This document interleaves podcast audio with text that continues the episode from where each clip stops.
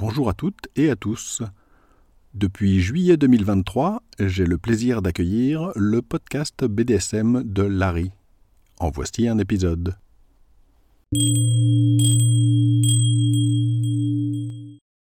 Bonjour et bienvenue sur le podcast BDSM de Larry. Je suis Larry. Ceci est le 22e épisode. Dans cet épisode, je vais vous parler d'un BDSM libéré et vous expliquer comment vous pouvez pratiquer votre BDSM. Pour tout vous dire, j'avais envisagé de démarrer ce podcast en chantant ou en fredonnant la chanson Libéré, délivré de la Reine des Neiges, le fameux dessin animé. Mais bon, vu mes capacités en matière de chansons, je crois que je vais m'abstenir parce que sinon j'aurais peur de faire fuir les auditeurs et les auditrices. Mais une chose est sûre, c'est que le sujet dont je vais parler est tout à fait dans l'optique de cette chanson-là. Première partie, pourquoi? Cet épisode fait partie des épisodes qui sortent un peu du commun, qui parlent de sujets un peu particuliers. Il est assez probable que vous n'allez pas comprendre immédiatement pourquoi je veux parler d'un sujet comme ça. En fait, ça fait très longtemps, hein, puisque j'ai créé mon site il y a plus de 7 ans maintenant, que je lis de façon beaucoup plus intense qu'avant, un peu partout, les forums, les blogs, les études, etc. Et je me suis évidemment aperçu d'un grand nombre de choses, j'ai rencontré, été confronté à beaucoup de questions, y compris en réel, quand par exemple je suis allé à des munchs ou à des soirées. Et parmi les choses que j'ai remarquées, il y a évidemment tout le contexte des problèmes de gêne et d'hésitation pour faire du BDSM. Hein. J'en ai déjà parlé dans des épisodes de podcast précédents et dans différents articles de mon site. Parmi les choses que j'ai croisées assez régulièrement, c'était sur les forums notamment, où j'ai pu lire qu'il y avait pas mal de personnes en fait qui se demandent comment le faire leur BDSM. C'est-à-dire, dans leur esprit, c'est pas très clair ce que c'est que le BDSM. Ces personnes-là sentent que c'est intéressant, ont probablement rencontré des choses comme ça dans un film, dans des vidéos, ou dans du porno, enfin ce genre de choses. Donc ça les attire, ça leur donne envie d'essayer, typiquement d'essayer dans leur couple.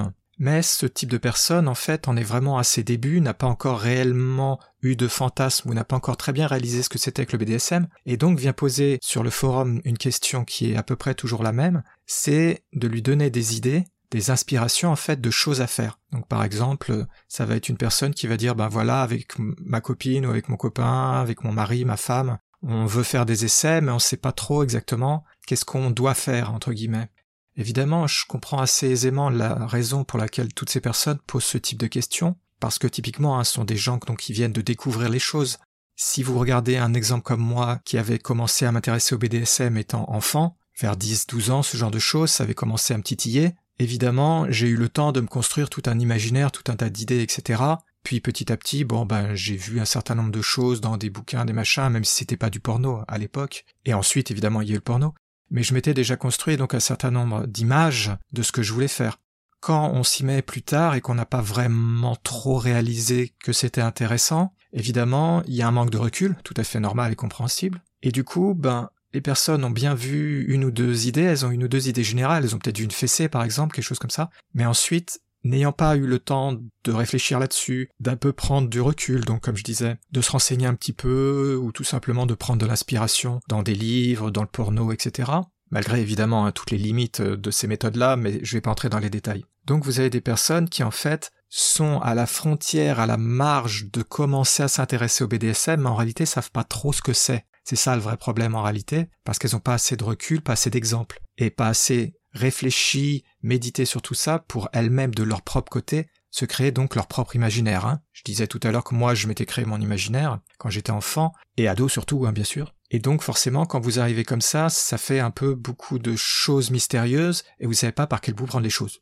Donc quand je vois ce genre de messages qui passent de temps en temps sur les forums, typiquement je sens bien que là derrière il y a quoi? Il y a des hésitations, et il y a peut-être même à la limite un blocage. C'est-à-dire, les personnes, elles ont pas vraiment l'audace, entre guillemets, de prendre leurs propres idées, de les approfondir, éventuellement d'accepter leurs fantasmes, ou carrément bah, d'aller chercher des choses un peu plus osées que ce qu'elles ont déjà pu voir qui les a fait venir sur ce forum. En gros, ce que je veux dire, c'est que je pense qu'un certain nombre de ces personnes n'osent pas vraiment faire les choses auxquelles elles avaient pensé au départ, ne savent pas trop en fait ce que c'est que le BDSM, ce qui se comprend assez bien parce que c'est quand même encore très mal compris, hein, et par exemple peuvent aussi ne pas réaliser tout simplement hein, qu'un certain nombre de leurs envies euh, ou de leurs fantasmes sont déjà en fait du BDSM. Parce que le BDSM est tellement mal compris qu'il y a beaucoup de gens qui comprennent pas que telle ou telle pratique s'en est, parce que dans l'imaginaire collectif, c'est quand même beaucoup à la rigueur attachée, mais ça va être surtout les trucs genre la fessée, s'habiller en cuir et aller fouetter dans des donjons, hein, ce genre de stéréotype extrêmement réducteur, hein, c'est une vision extrêmement simpliste évidemment. Probablement que je vous apprends rien, mais si par hasard ça vous a appris quelque chose, donc non, tout ça c'est très très éloigné de la réalité, c'est même pas le 1% par rapport à 100% de ce qu'est réellement le BDSM. Hein. Donc en fait, ces personnes viennent chercher de l'inspiration, des idées, et viennent un petit peu en fait de façon déguisée, même si elles s'en rendent pas forcément compte, envoyer un message à l'aide pour un peu qu'on les aide à comprendre qu'est-ce que c'est réellement le BDSM. Je pense que la plupart ne réalisent pas vraiment que c'est leur vraie question, mais à mon avis, c'est là la vraie question. Hein.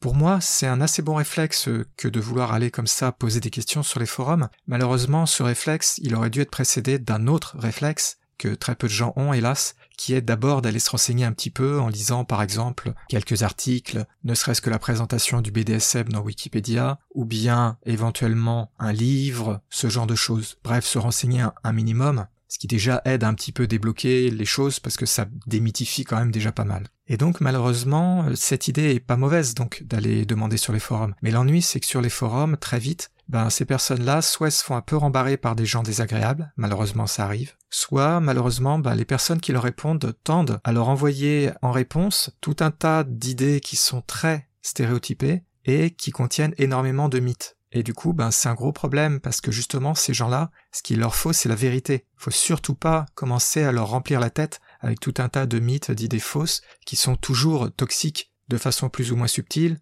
parfois pas subtile du tout. Et là, donc, je tombe hein, dans le problème sous-jacent qui est tous les mythes du style, les mythes sur les fameux entre guillemets codes ou protocoles du BDSM, ou bien de l'idée que le BDSM c'est ce qu'on fait dans les clubs ou ce qu'on fait dans les événements publics, ou que c'est réservé aux riches.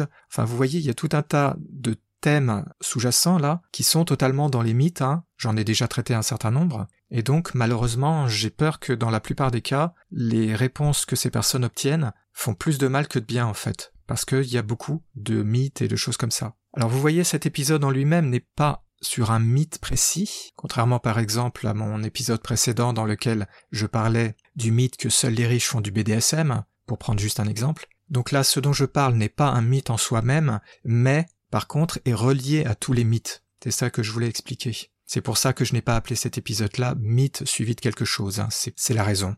Et donc le plus grand risque, c'est pour ça que j'ai mis dans le titre un BDSM libéré pratiquer votre BDSM et que j'ai mis une emphase très forte sur votre. Le grand risque, c'est que quand on vous sert des recettes prédéfinies, quand on essaie de vous envoyer tout un tas d'idées préconçues, très stéréotypées en fait, avec des idées que le BDSM c'est comme ci ou le BDSM c'est comme ça, ce qui est absurde, hein, attention, hein, je me répète, depuis des années je le répète, il n'y a pas de BDSM qui soit comme ci ou comme ça. Eh bien au final, j'ai bien peur que ces gens-là en retirent une seule chose, c'est une vision très rigide d'une forme de BDSM, celle qui leur est présentée donc par les personnes qui ont répondu, et même s'il y a un peu de variation dans les réponses évidemment, le risque est très fort qu'on leur présente un BDSM, une vision du BDSM. Et ça, c'est très mauvais, c'est très toxique. C'est typiquement hein, le problème que je dénonce depuis des années, qu'on rencontre avec toutes les personnes qui sont élitistes et qui sont dogmatiques et qui veulent absolument imposer leur vision très spécifique, très étroite aussi, très étriquée, dans laquelle ils et elles vous présentent le BDSM en disant voilà c'est comme ça et pas autrement, ce qui est totalement bidon et stupide évidemment. C'est pour ça que j'ai pensé qu'il pourrait être intéressant de faire un petit épisode séparé juste sur ce sujet-là. Deuxième partie, les blocages et le piège du modèle. Comme je viens de l'expliquer dans la partie précédente, un des grands problèmes qu'on rencontre quand on débute en BDSM, surtout quand on n'a pas déjà une vision de qu'est-ce qu'on veut faire en fait, qu'est-ce que c'est exactement le BDSM, mais aussi tout simplement qu'est-ce qu'on voudrait faire. C'est donc de vous entendre dire que ben voilà, c'est ci ou c'est ça le BDSM, il faut faire comme ci, il faut faire comme ça, si vous êtes un dominant, il faut faire comme ci. Si vous êtes une dominante, il faut faire comme ça. Si vous êtes un soumis, il faut faire comme ci. Une soumise, il faut faire comme ça, etc. Là, j'ai parlé que des quatre rôles probablement qui sont les plus connus, mais il en existe des dizaines d'autres. Et donc, en fait, on essaye trop souvent de vous présenter un modèle, en fait, général, un modèle général du BDSM, la façon dont il faut faire. Et en plus, parfois, de façon sournoise, on essaie de vous dire oui, mais c'est comme ça pour que ce soit sain, safe, etc. Ce qui est totalement hypocrite la plupart du temps, mais je vais pas m'apesantir parce que là je pourrais en parler pendant une heure. Alors évidemment, quand on débute, c'est assez normal, n'ayant pas de recul, et surtout malheureusement pour la plupart des gens n'ayant pas fait de recherche, c'est normal de vouloir justement trouver, se raccrocher à des exemples et donc de chercher entre guillemets un modèle parce que dans l'esprit de beaucoup de gens, je l'ai déjà exprimé précédemment, il y a une vision d'un BDSM mystérieux, mythique, etc. Et donc pour toutes ces personnes, c'est pas vraiment surprenant, ni choquant, ni alarmant qu'on leur présente ça comme étant une façon de faire. Parce que si vous allez dans d'autres domaines, c'est assez présent aussi cette façon de faire. Par exemple, si vous faites euh, du sport, dans bon nombre de cas, on va vous présenter oui, attention, la raquette faut la tenir comme ça et surtout pas comme ça parce que c'est mal vu parce que bref, il y a tout un tas d'idées qui sont souvent très figées, hein, qui ont parfois une vraie raison d'exister, mais qui nient la possibilité de regarder ailleurs en fait. C'est un problème classique hein, qui est pas lié au BDSM, mais donc on trouve dans le BDSM et forcément ça se comprend hein, que les gens ils tombent dans ce panneau-là. C'est tout à fait normal. Regarder ce que font les autres, c'est pas un mal, il n'y a pas de problème à ça, pour trouver des idées, de l'inspiration, surtout quand on est encore un peu hésitant ou hésitante. C'est tout à fait naturel, moi j'y vois vraiment pas de mal. Par contre, là où faut pas se faire piéger, c'est d'imaginer que ce que font les autres, c'est obligatoirement ce qu'on doit faire soi. C'est-à-dire imiter exactement le modèle, c'est pas une bonne stratégie en fait. Prendre de l'inspiration, faire des modifications, etc., ça c'est bien, mais se restreindre uniquement à la vision de ce que font les autres ce sont donc les modèles à suivre, ça c'est très mauvais en fait. Parce que je me répète, mais le BDSM c'est pas une seule chose, c'est quelque chose de très flou, c'est quelque chose de très vague en fait. Il n'y a pas deux personnes qui ont exactement la même conception des choses, les mêmes goûts, les mêmes envies. Si vous vous enquêtez un tout petit peu, vous apercevrez vite que même chez les extrémistes, il y a pas mal de différences d'opinion. Donc en réalité, le BDSM c'est quelque chose de vraiment très vague, très flou. Ce qui est normal parce que le BDSM c'est un peu un fourre-tout aussi, hein, faut dire. Je l'ai déjà expliqué un certain nombre de fois dans des articles. C'est même un problème en fait, c'est que à peu près tout ce qui sort de la sexualité entre guillemets conventionnelle, vraiment avec des gros guillemets, hein, eh ben par défaut tend à être positionné comme étant du BDSM, même quand des fois ça a absolument aucun sens. Donc parfois je vois passer des choses, je me dis qu'est-ce que ça vient faire dans le BDSM ce truc-là? Ça a rien à voir. Mais bon, c'est devenu vraiment le fourre-tout en fait. Ce qui pose pas mal de problèmes. Je pense que je ferai un épisode sur ce point-là.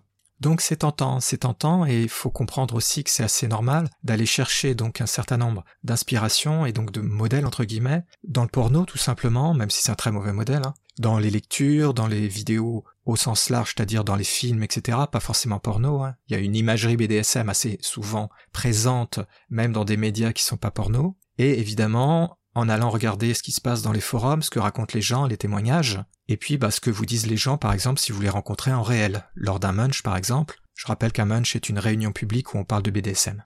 Seulement le problème, c'est que pour le porno, bon à peu près tout le monde je crois sait plus ou moins maintenant que c'est pas très représentatif de la réalité. Pareil pour ce qui est les livres, euh, vidéos, etc. Mais quand on rencontre des personnes, c'est un peu plus dur de prendre le recul et de se dire que là aussi c'est pas représentatif.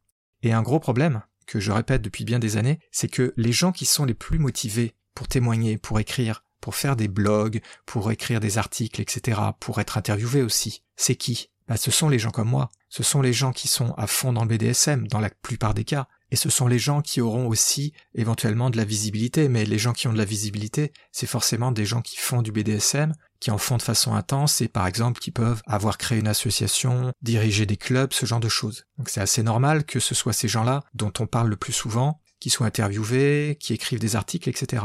Et évidemment, bah, le gros souci c'est quoi? C'est que bah, tous ces gens-là vont témoigner de leur pratique, donc évidemment, ça va vous présenter des choses qui sont hors normes. Parce que la plupart des gens ne sont pas comme moi, par exemple, à fond dans le BDSM. Dites-moi combien vous connaissez de personnes autour de vous qui ont des chaînes installées autour du lit en permanence, comme je l'ai moi là juste à côté de mon micro et de mon ordinateur. Pour la plupart des gens, ça va pas être quelque chose d'aussi fréquent ou pas d'aussi intense, et donc c'est extrêmement trompeur d'être confronté aux témoignages quasiment exclusifs en fait des personnes qui sont à fond dedans et qui sont hors normes. C'est pour ça que moi je fais très attention quand je raconte des histoires, etc. sur mon site univers-bdsm.info ou tout simplement quand j'en parle en direct ou quand je réponds à des questions qu'on m'a posées, je fais toujours très attention de préciser attention, ne me prenez pas moi comme modèle, ce que je fais est hors de la norme. C'est-à-dire que la plupart des gens ne pratiquent pas un BDSM aussi intense, entre guillemets, même si je fais pas que des choses très intenses, hein, et ne sont pas à fond dedans, ce qui est parfaitement normal, c'est comme absolument toute activité. Donc les témoignages, c'est très intéressant, mais il faut bien les remettre dans leur contexte et voir que tout ça, c'est quand même le témoignage de quelqu'un qui est à fond dedans.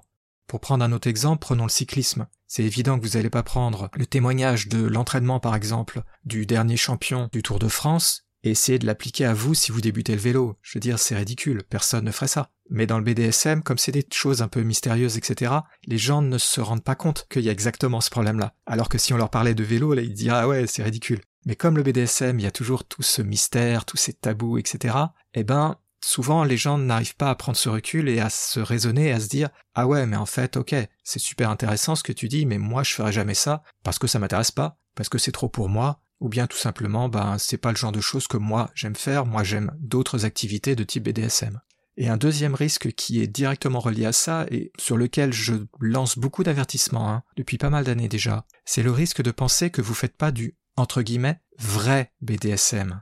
Le vrai BDSM, ça n'existe pas. Faut vraiment que je répète ça encore et encore et encore, parce qu'il y a beaucoup de gens qui ont du mal à comprendre. C'est ce que je disais depuis le départ hein, de cet épisode. Il n'y a pas un BDSM pour une raison très simple, c'est qu'il y a beaucoup trop d'activités, beaucoup trop de façons de penser, beaucoup trop d'opinions, de goûts, d'envie. On peut pas essayer de simplifier tout ça et de le réduire à une chose unique, c'est complètement impossible, en dehors d'être totalement absurde et ridicule. Mais malheureusement, de façon assez compréhensible, par ignorance, hein, il y a beaucoup de gens qui veulent se lancer dans le BDSM et qui en fait ne comprennent même pas, par exemple, qu'elles en font déjà du BDSM. J'ai fait carrément un épisode dédié à ça. C'était mon épisode numéro 4, donc un des tout premiers, dans lequel je posais la question Faites-vous du BDSM sans le savoir? Parce que de façon surprenante, c'est assez répandu. Pourquoi? Ben la réponse, elle est toute simple, c'est toujours le même problème, celui que j'ai déjà évoqué plusieurs fois dans cet épisode, c'est que comme le BDSM c'est mal connu, mal compris, qu'il y a plein de tabous, blablabla, et qu'en plus, malheureusement, donc la plupart des gens ne se renseignent pas vraiment, eh ben forcément, hein, la conséquence directe, c'est que n'ayant pas une très bonne perception de ce que c'est réellement le BDSM, ce que ça recouvre,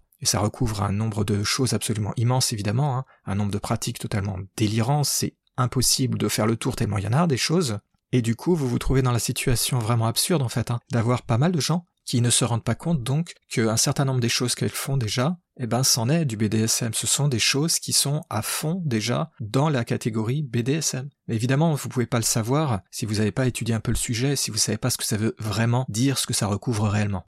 Et tout ça, ben, ça crée donc deux problèmes. D'abord, il y a le risque de tomber dans ce piège donc de vouloir imiter un modèle à tort, puisque ces modèles ne doivent pas justement être imités, ne doivent pas être pris comme étant la seule et unique possibilité. Hein. On peut peut-être parler de modèles au pluriel, mais c'est tout, et faut s'en inspirer, faut pas uniquement se restreindre à eux, et tout ça, ça peut même amener à un blocage en fait, c'est-à-dire une difficulté d'accepter donc que les choses qu'on fait déjà ce sont du BDSM, que les fantasmes qu'on peut déjà avoir, ça fait partie du BDSM aussi, etc.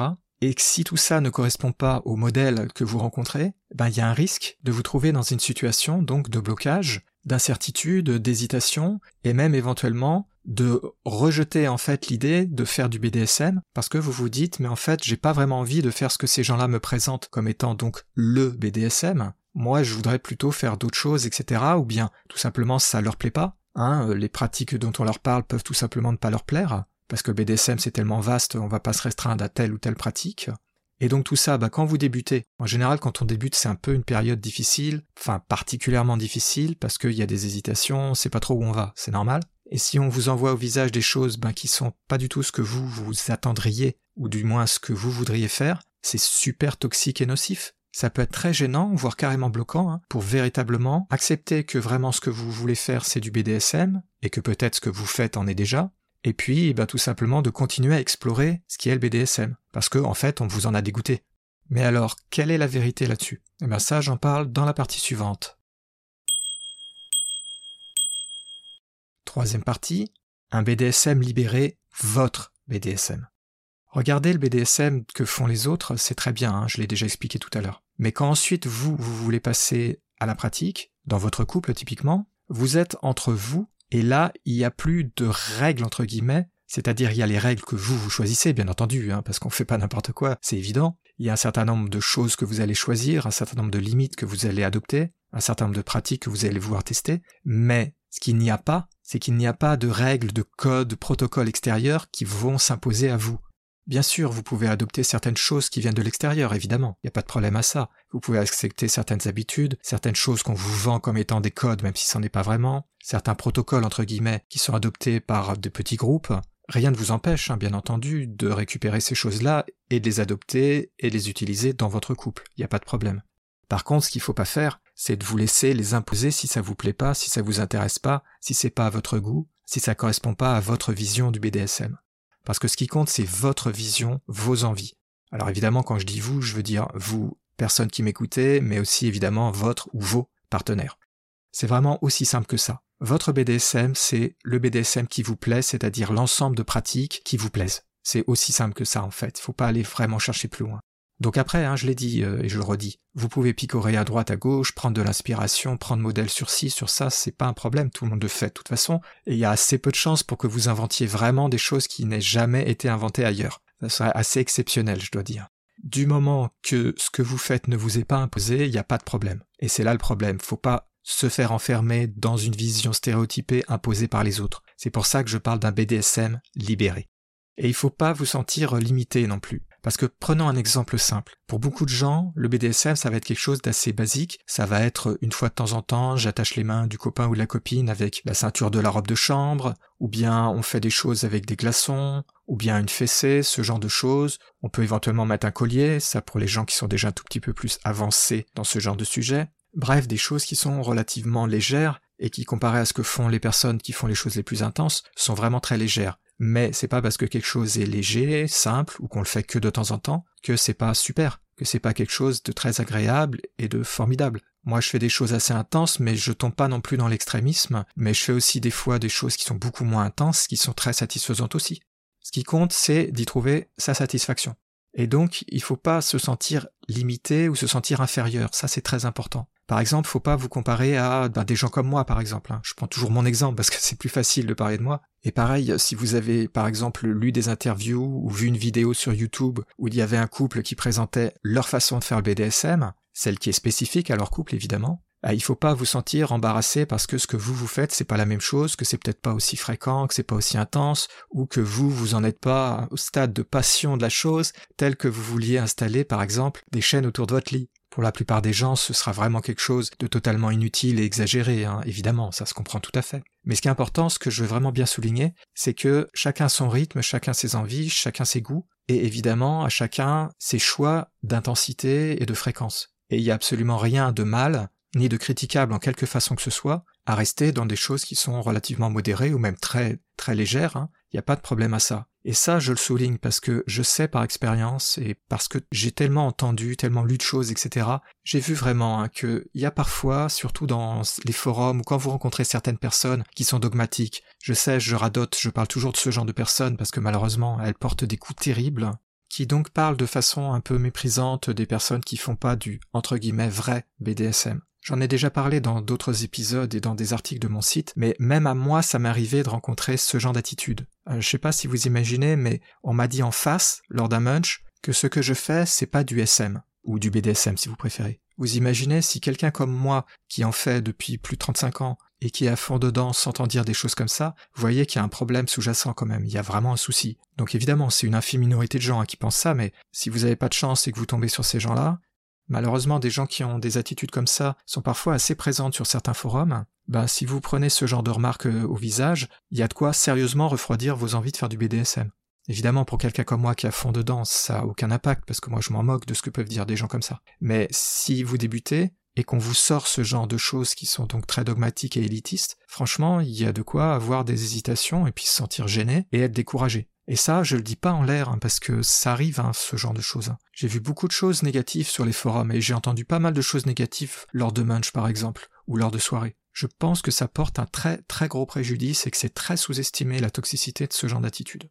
Et ça justifie, à mon avis, qu'on en parle encore et encore et encore, parce que c'est un sujet important.